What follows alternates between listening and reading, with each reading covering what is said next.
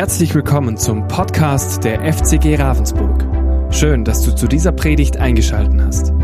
Wir wünschen dir in den kommenden Minuten spannende Erkenntnisse und eine gute Zeit mit Gott. Guten Morgen auch von mir aus. Auch an den Livestream. Genau. Ja, wir haben ja schon gehört von Günther Schwegler, dass wir als Gemeinde uns in einer Thematik befinden, wo es um die Werte geht. Werte, die wir so mal für dieses Jahr oder auch grundsätzlich generell mal festgelegt haben, die ganz wichtig uns sind. Und heute geht es eben um einen Wert, wo das um den Umgang im Miteinander geht. Das Umgang im Miteinander in der Gemeinde praktisch. In erster Linie innerhalb der Gemeinde. Und dieser Wert, diese Eigenschaft hat eine unwahrscheinlich gesunde oder gesundmachende, heilende stärkende Gemeindekultur bringt er hervor, wenn man den lebt. Und das ist Wertschätzung. Wertschätzung, einander wert zu schätzen. Und was mir sehr wichtig war in der Vorbereitung, dass ich mir so gedacht hatte, ich weiß, dass auch Firmen, das ist heutzutage in, Firmen haben auch ihre Visionen und ihre Werte und alles Mögliche. Aber wir wollen wirklich gucken, dass wir es vom Wort Gottes her schauen. Was hat es mit dem Wort Gottes zu tun? Und darum, was hat Wertschätzung mit dem Wort Gottes zu tun? Das ist die Hauptfrage. Und ich möchte euch mal einen Vers lesen aus Römer 12, Vers 10. Wird, glaube ich, auch an die Wand geschmissen. Römer 12, Vers 10. Vielleicht hast du den schon mal gelesen, für die, die regelmäßig Bibel lesen. In der Bruderliebe Seid herzlich gegeneinander. In der Ehrerbietung komme einer dem anderen zuvor. Ist auch ein Hammer, ne? In der Ehrerbietung, in der Ehrerbietung komme einer dem anderen zuvor. Paulus sagt hier, der Apostel Paulus, in der Gemeinde Jesu soll es ein Wetteifern geben. Und dieses Wetteifern geht darum, dass man dem anderen Wertschätzung oder Ehrerbietung Wertschätzung bringt. Jemand, den ich Ehrerbietung bringe, den schätze ich ja auch wert. Das hängt miteinander zusammen. Und ich finde schon diese, ich, ich mag diesen Ausdruck sehr, wie es heißt, einer komme dem anderen darin zuvor, in der Ehrerbietung. Also es darf ein Wettstreit in der Gemeinde geben, es darf einen Wettkampf in der Gemeinde geben, es ist durchaus erlaubt, wenn es um sowas geht, der Ehrerbietung den anderen zuvorzukommen.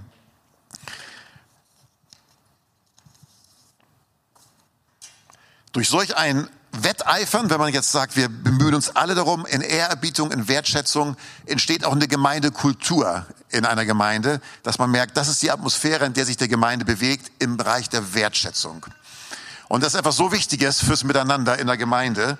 Und ich möchte mit euch mal Folgendes äh, anschauen heute. Drei Dinge aus der Bibel, drei Dinge, die uns darin stärken, motivieren, Wertschätzung zu leben.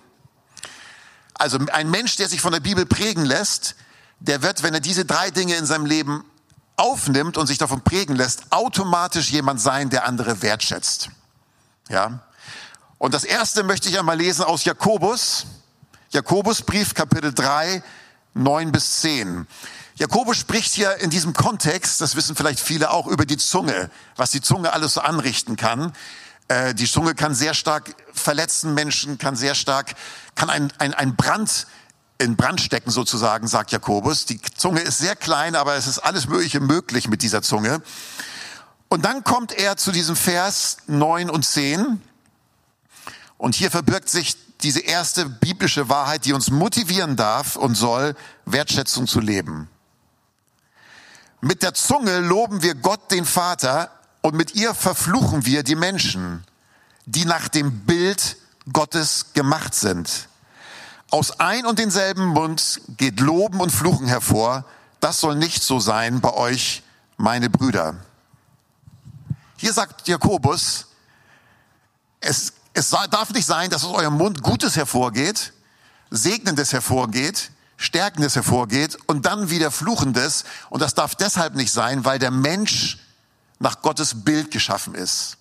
Ihr könnt nicht einen anderen Menschen fluchen, weil er ist nach Gottes Bild geschaffen. Und das ist so der erste Punkt.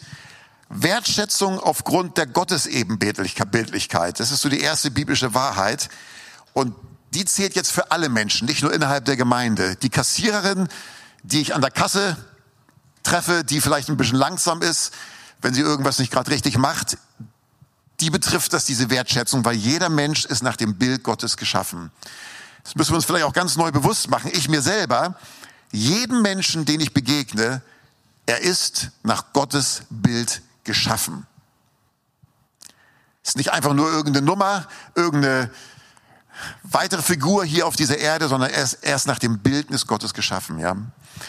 Hier möchte ich noch mal aus dem Schöpfungsbericht lesen, aus dem ersten Mosebrief, ersten Mosebrief, aus dem ersten Mose, Kapitel 1, Vers 26, wo die Schöpfung beschrieben wird. Und da heißt es, und Gott sprach, lasset uns Menschen machen, ein Bild, das uns gleich sei, die da herrschen über die Fische im Meer und über die Vögel unter dem Himmel und über das Vieh und über die ganze Erde und über alles Gewürm, das auf Erden kriecht. Und Gott schuf den Menschen zu seinem Bilde, zum Bilde Gottes schuf er ihn. Und er schuf sie als Mann und Frau. Hier ist die Schöpfungsbericht noch beschrieben. Gott schuf uns Menschen nach seinem Bilde.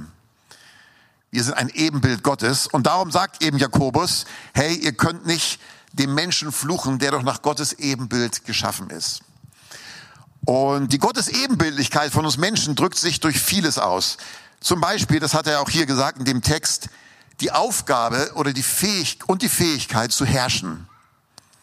So, wir Menschen haben von Gott her die Aufgabe und die Fähigkeit zu herrschen. Beides haben wir bekommen, und zwar herrschen im guten Sinne. Hier ist ein positives, gutes Herrschen gemeint. Schaut, in der Bibel, wenn man so anschaut, was kann damit gemeint sein? Das heißt einmal, die Erde zu bewirtschaften, das ungenutzte Potenzial der Erde hervorzubringen, die Schöpfung voranzubringen. Das meint das mit Herrschen. Und Gott ist jemand, der herrscht. Und er sagt zu uns Menschen, beherrscht oder herrscht auf der Erde im guten Sinne. Das ist ein Stück weit die Ebenbildlichkeit, die wir von Gott haben. Sehr treffend ist hierzu auch Psalm 8. Ich lese mal Psalm 8 ab Vers 5. Da sagt der König David, was ist der Mensch, dass du seiner gedenkst und des Menschenkind, dass du dich seiner annimmst? Du hast ihn weniger, wenig niedriger gemacht als Gott und mit Ehre und Herrlichkeit hast du ihn gekrönt. Du hast ihn zum Herrn gemacht über deine Hände Werk. Alles hast du unter seine Füße getan. Schafe und Rinder allzumal. Dazu auch die wilden Tiere, die Vögel des Himmels und die Fische im Meer. Alles, was das Meer durchzieht. Also der Mensch hier heißt es, du hast ihn wenig niedriger gemacht als Gott. Das ist auch was Prophetisches auf Jesus hin, aber zählt auch grundsätzlich für uns Menschen. Der Mensch ist nach Gottes Ebenbild geschaffen. Der Mensch, der neben dir gerade sitzt, ist was ganz Besonderes. Ist so. Müsste ich nicht einander jetzt die Hand geben oder so. Aber es ist was ganz Besonderes. Weil er nach Gottes Ebenbild geschaffen ist. Ich bin so froh, dass wir von der Bibel her wissen, dass Gott den Menschen geschaffen hat und ich nicht glauben muss, dass alles Zufall ist. Diesen Glauben hätte ich auch nicht. Also das geht uns allen noch so. Wenn wir den Sternhimmel anschauen, die Schöpfung anschauen, wenn wir uns gegenseitig anschauen, dann zu glauben, das soll nur Zufall entstanden sein, diesen Glauben kriege ich nicht, kriege ich nicht hin. Das ist unmöglich. Darum sagt ja auch die Bibel, dass der Mensch, wenn er Gott ablehnt, ohne Entschuldigung ist. Warum? Weil Gott, Gottes Wesen ist an der Schöpfung sichtbar. Es ist sichtbar an der Schöpfung, dass, wir, dass es einen Gott gibt. Es ist sichtbar an dir und mir, dass es einen Gott gibt. Ja, das ist ein Wunder. Also der Mensch ist die Krone der Schöpfung, weil er mitherrscht. Er ist ein vernunftbegabtes Wesen. Wir haben einen Verstand. Wir können, wir, wir können denken. Wir haben einen Willen. Wir können entscheiden. Äh, wir haben ein Gewissen als moralischen Kompass und so weiter und so fort. Und wir sind schöpferisch tätig. Gott ist Schöpfer und wir Menschen sind schöpferisch tätig.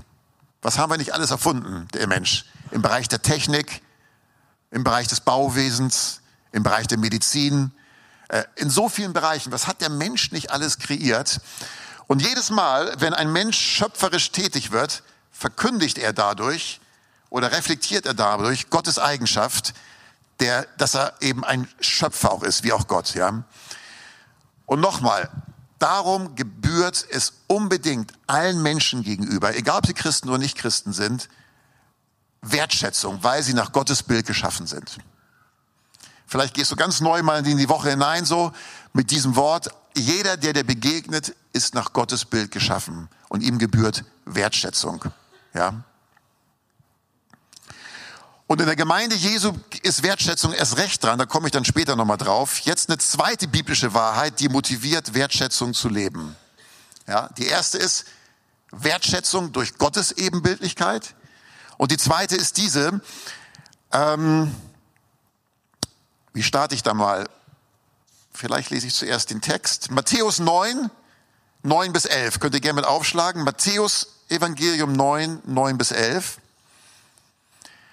Es gab etwas, was die Gegner von Jesus, das waren die Pharisäer und die Schriftgelehrten, ihr wisst das, was die Gegner von Jesus besonders an Jesus hassten und besonders, sie besonders Jesus ablehnten. Und das war das, dass Jesus sich mit den falschen Leuten umgab. Jesus war mit Leuten zusammen und hat Leuten sein, seine Aufmerksamkeit geschenkt, wo die Pharisäer nur Verachtung für hatten. Für diese Leute hatten sie nur Verachtung, aber Jesus wertschätzte sie durch die Aufmerksamkeit. Lesen wir mal Matthäus 9, 9 bis 11. Und als Jesus von da weiterging, sah er einen Menschen an der Zollstätte sitzen, der hieß Matthäus, also ein Zöllner, und er sprach zu ihm, folge mir nach. Und er stand auf und folgte ihm nach. Und es geschah, als er in dem Haus zu Tisch saß, siehe, da kamen viele Zöllner und Sünder und saßen mit Jesus und seinen Jüngern am Tisch. Und die Pharisäer, als sie es sahen, sprachen sie zu seinen Jüngern, warum ist euer Meister mit den Zöllnern und Sündern? Zöllner waren ja ganz verhasst, müsst ihr wissen, äh, zur damaligen Zeit, weil das waren eigene Leute, das müsst ihr vorstellen, das waren ja Juden selber, die für das römische Reich Zoll nahmen, für den Feind eigentlich, das war ja der Feind, ne? Rom, Rom war ja der Feind. Und dann waren das noch meist Zöllner, die doch nebenbei in die Tasche sich selbst gewirtschaftet haben, zu viel genommen haben von den eigenen Landsleuten. Und so wird immer wieder erwähnt, dass Zöllner und allgemein nach außen hin, die bekannt waren als Sünder, zu Jesus kamen. Im Lukas 15, Vers 1 gibt es einen interessanten Vers, da heißt es, es pflegten sich ihm aber Zöllner und Sünder zu nahen, um ihn zu hören. Es war richtig eine Sitte geworden. Eine Sitte zur Zeit Jesu war, dass Zöllner und Sünder immer wieder zu Jesus kamen, immer wieder zu Jesus kamen. Und warum kamen sie zu Jesus?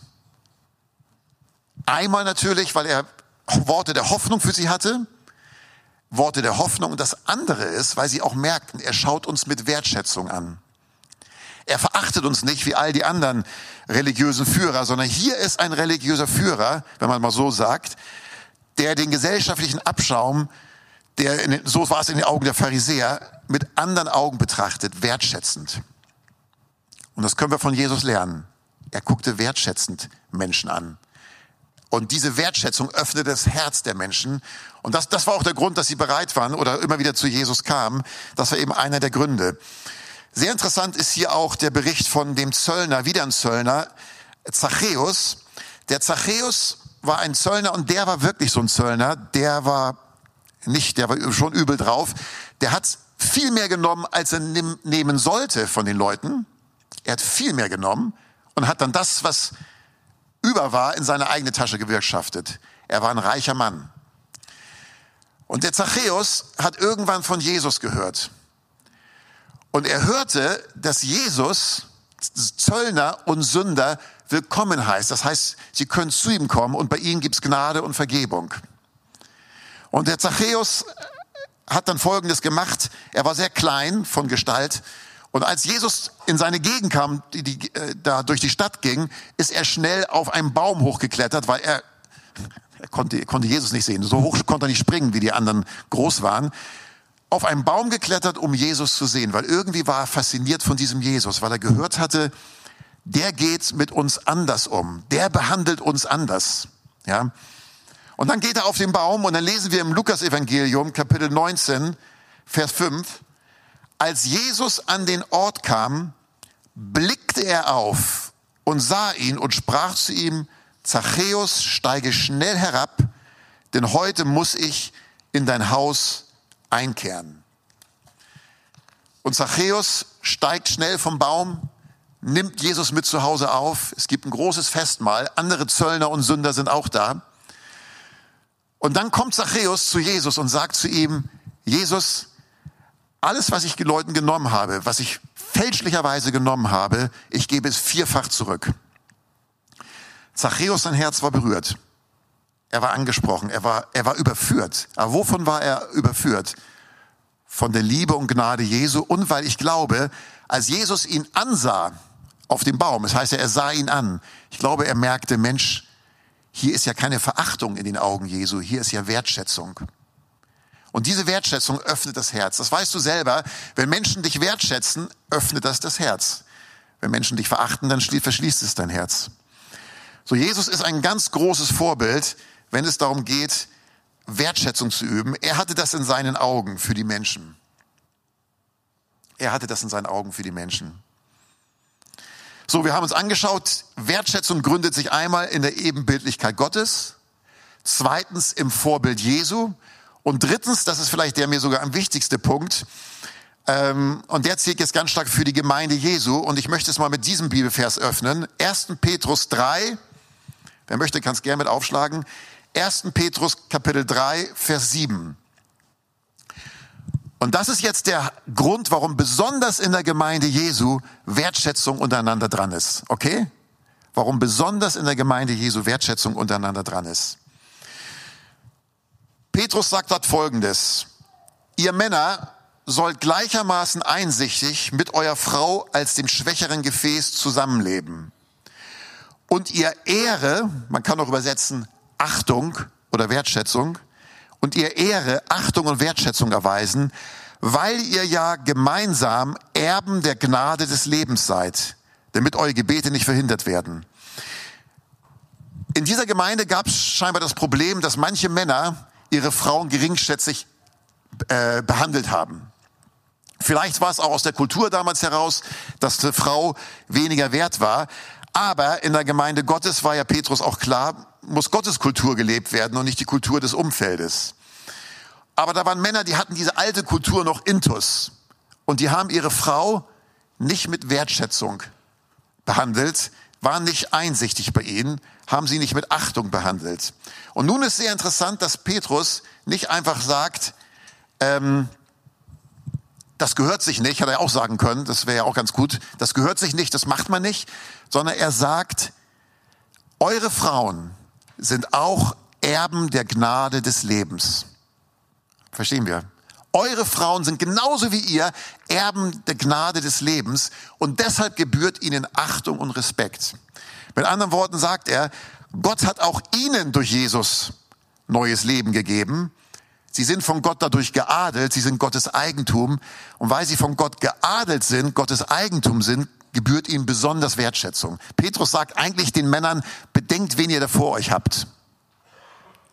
Und in der Gemeinde Jesu, wo die Menschen, wo man zu, Gemeinde Jesu besteht aus Menschen, die zu Jesus gehören, die ein Eigentum Jesu sind, sagt Gott uns auch, bedenk, wen du da vor dir hast. Okay?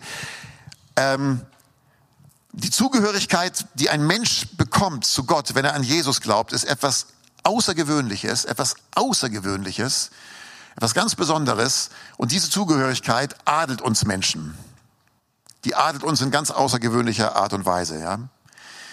Und das kann man vergessen schnell, auch wenn man jetzt vielleicht den Glaubensbruder, Glaubensschwester ein bisschen mehr kennenlernt, manche Macken vielleicht merkt, vergisst man, wie besonders er ist in Gottes Augen.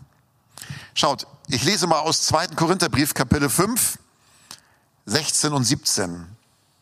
Und dann darf ich schon mal bitten, dass jetzt für dich spontan, aber Günther, du darfst mal kurz nach vorne kommen zu mir. Rechts, äh, links, also von mir links, ja. Weil ich mit Günther brauche ich, ich brauche Günther gleich als Anschauung. Habe ich nicht vorher gefragt.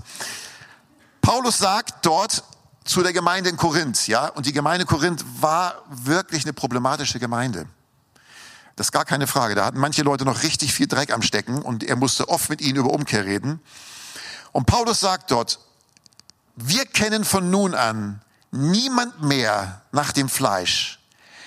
Wenn wir aber auch Christus nach dem Fleisch gekannt haben, so kennen wir ihn doch jetzt nicht mehr so. Darum ist jemand in Christus, so ist er eine neue Schöpfung. Das Alte ist vergangen, siehe, Neues ist geworden. Die neue Genfer Übersetzung sagt den ersten Satz so, daher beurteilen wir jetzt niemand mehr nach rein menschlichen Maßstäben. Und er bezieht sich hier auf Christen, auf Gemeinde Jesu. Paulus sagt, ich beurteile euch Korinther nicht nach euren rein menschlichen Maßstäben, sondern ich sehe, was Gott in euch sieht. So, und so können wir jetzt, ist es als Beispiel, so, jetzt als Günther mal als Beispiel. Man kann Günther jetzt auf zweierlei Art und Weise sehen. Man kann einmal sagen, das ist, was auch okay ist, also vollkommen okay. Das ist also der Günther Schwegler. Er ist Landwirt von Beruf. Er ist um die 60 Jahre alt. Auch. Er hat vier oder fünf Töchter? Vier, ne? Fünf. Er hat mit seiner Frau Rosi fünf Töchter. Er ist ein netter Kerl. Äh, er ist schon lange hier in der Gemeinde, war auch mal als Ältester hier in der Gemeinde und so weiter und so fort. So kann man Günther sehen und das ist auch okay, so zu sehen. Und so, so, so sieht man ihn auch. Aber das ist noch lange nicht die ganze Wahrheit über Günther. Ist nicht die entscheidende Wahrheit über Günther. Ja, ich habe mir noch mal so ein paar Sachen aus dem Wort Gottes rausgeschrieben. Günther ist, weil er zu Jesus gehört, weil er an Jesus gläubig ist. Günther ist eine neue Schöpfung, eine neue Kreatur. Er ist das Salz der Erde, das Licht der Erde. Ich hoffe, ich überfordere dich jetzt nicht. Ne? er ist Christi Freund. Er ist ein Sohn von Gott. Er ist ein Geliebter Gottes. Er ist eine Wohnung Gottes, ein Tempel des Heiligen Geistes überlegen, ne? muss man vorstellen. Er ist ein Geist gemacht mit Jesus, sagt die Bibel. Er ist ein Glied am Leibe Jesu. Er ist ein königlicher Priester, so sagt es die Bibel. Er ist Bürger des Himmels. Er ist Gottes Hausgenosse. Genosse. Er ist Teilhaber der himmlischen Berufung und so weiter und so weiter und so weiter. All das ist Günther. Und Paulus war so drauf, dass er gesagt hat, wenn ich durchs Gemeindeleben gehe, dann sehe ich die Leute nicht zuerst nach menschlichen Maßstäben, sondern ich sehe ihn zuerst nach diesem Maßstab. Und deshalb hat Paulus Wertschätzung und Hochachtung gehabt, wenn er sich in der Gemeinde Jesu bewegte. Die Korinther hatten ihn einmal vorgeworfen, dass seine Rede, ah, kannst, danke, Günther, bleibt die ganze Zeit noch stehen hier. Die Korinther hatten Paulus einmal vorgeworfen, dass er zu schwächlich und zu sanft ist, wenn er inmitten der Gemeinde ist und predigt. Das haben sie ihm vorgeworfen. Aber ihr wisst, Paulus hatte, wenn er in der Gemeinde war, er hatte auch zur Umkehr gerufen, keine Frage. Und da haben sie auch gesagt, seine Briefe sind gewichtig und seine Gegenwart, wenn er da ist, ist schwach. Aber Paulus war so, er hatte, wenn er durchs Gemeindeleben ging, sah er die Leute eben so, wie ich gesagt hatte. Und er hatte unbedingte Wertschätzung für jeden. Und Paulus hat nicht gerne die Route rausgeholt, bildlich gesprochen, und den Leuten Ermahnung gepredigt. Es musste sein, aber sein Herz war grundsätzlich Wertschätzung. Schaut, daher beurteilen wir jetzt niemand mehr nach rein menschlichen Maßstäben. Wertschätzung deshalb aufgrund dessen, was der andere alles ist, dadurch, dass er zu Jesus gehört. Da kann man fast nicht genug Wertschätzung den anderen geben. Wenn man überlegt, was das doch heißt, ich habe es uns ja kurz aufgezählt und es gibt noch viele mehr, viel mehr. Wir sind Glieder am Leibe Jesu. Ich finde auch sehr interessant, wo einmal Paulus über Unzucht spricht, weil die Korinther in Unzucht hineingefallen sind. Sie sind zu Tempelprostituierten gegangen. Und auch da sagt Paulus nicht, das gehört sich nicht. Das gehört sich wirklich nicht. Aber er sagt Folgendes. Ihr könnt doch nicht die Glieder Jesu nehmen, die Glieder, die Körperteile von Jesus sozusagen, und sie zu Gliedern eine Hure machen. Mit anderen Worten, er sagt, euer Körper ist wie ein Teil von Jesus. Ist wie ein Teil von Jesus. Ihr könnt nicht euren Körper nehmen. Die Glieder Christi nennt er unseren Körper. So, wir haben einen unermesslichen Wert, wenn wir zu Jesus gehören. Einen unermesslichen, außerordentlichen Wert. Und es gebührt wirklich äh, Wertschätzung dem anderen gegenüber. Dir, dir dann selbst übrigens auch, du solltest auch ein gewisses Maß an Wertschätzung dir gegenüber haben, gerade auch wenn du Jesus zu Jesus gehörst, ja. Und jetzt kann jemand sagen, ja, aber manchmal muss man doch auch jemand mal korrigieren oder ermahnen oder das gehört ja auch damit zu in einem Leben einer geistlichen Familie. Das kann man auch mit Wertschätzung tun. Ich kann jemand mit Wertschätzung Korrektur aussprechen. Schaut, da sagt Paulus im Galaterbrief, Kapitel 6, Vers 1, Brüder, wenn auch ein Mensch von einer Übertretung übereilt würde, so helft ihr, die ihr geistlich seid, einem solchen im Geist der Nachsicht und der Rücksicht wieder zurecht. Das ist doch gut, oder? Wie helfe ich jemand zurecht?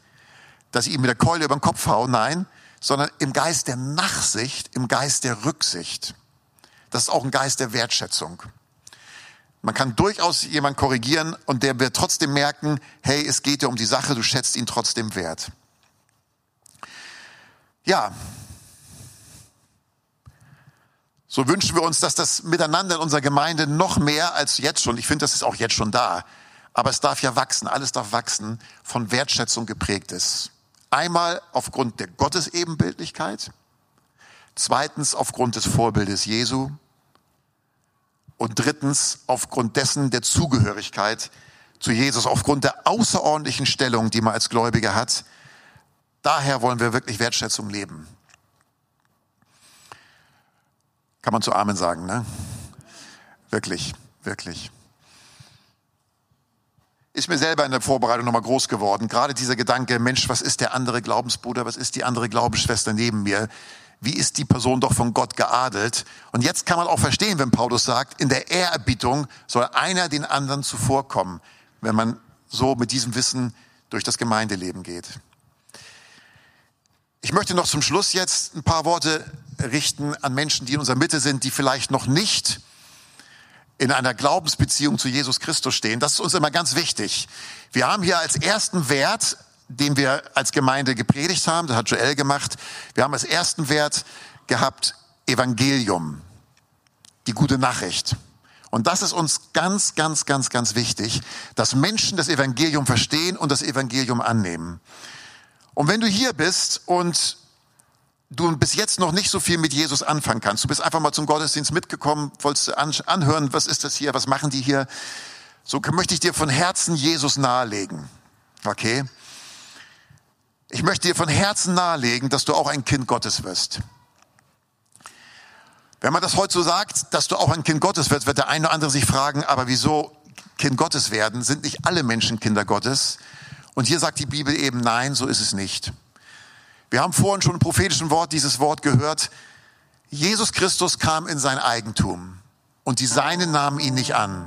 So viele ihn aber aufnahmen, denen gibt er das Recht, Kinder Gottes zu werden. Das heißt, ich werde ein Kind Gottes, indem ich ganz bewusst Jesus aufnehme, indem ich bewusst das, was er für mich am Kreuz getan hat, für mich annehme. Das ist ganz, ganz wichtig. Das ist das Entscheidende überhaupt. Ich sage immer so, und ich sage das gerne und ich wiederhole mich da auch gerne, Jesus ist gekommen, um uns passend für Gott zu machen. Weil wir sind von uns aus nicht passend für Gott. Überhaupt nicht. Aufgrund der Schuld, der Sünde, die jeder Mensch hat. Die Bibel sagt, da ist jeder Mensch mit gemeint. Jeder Mensch hat Schuld, jeder Mensch hat Sünde, keiner ist ausgenommen. Und so sind wir nicht passend für Gott und das ewige Himmelreich. So sind wir nicht passend. Weil passend, um passend zu sein, müssten wir wirklich so wie Gott sein, ohne Schuld. Aber das können wir nicht. Das wird auch nie ein Mensch schaffen. Und Jesus kam auf diese Welt, um uns passend für Gott zu machen. Er nahm unsere Schuld, unsere Sünde auf sich, hat sich für unsere Schuld, für unsere Sünde kreuzigen lassen, ist dafür gestorben. An unserer Stelle ist er dafür gestorben, damit jetzt, wenn wir an ihn glauben, wenn wir das annehmen, was er für uns getan hat, dass wir jetzt dann Vergebung bekommen und Kinder Gottes werden. Und ich möchte dich sehr ermutigen, wenn du jemand bist, der sagst, nein, in der Weise habe ich das noch nie gehört. Und ich möchte aber mehr davon wissen und ich würde gerne in eine Glaubensbeziehung zu Jesus Christus kommen, der mir alles vergibt, der mir einen Neuanfang schenkt. Wenn du das möchtest, komm gerne nach dem Gottesdienst auf mich zu. Und wenn du jetzt hier sitzt und sagst, doch, das will ich oder ich will da noch mehr von erfahren, dann, und dann nimm dir jetzt im Herzen vor, komm nach dem Gottesdienst auf mich zu dann können wir gerne miteinander reden. Aber das ist uns nochmal ganz wichtig. Okay?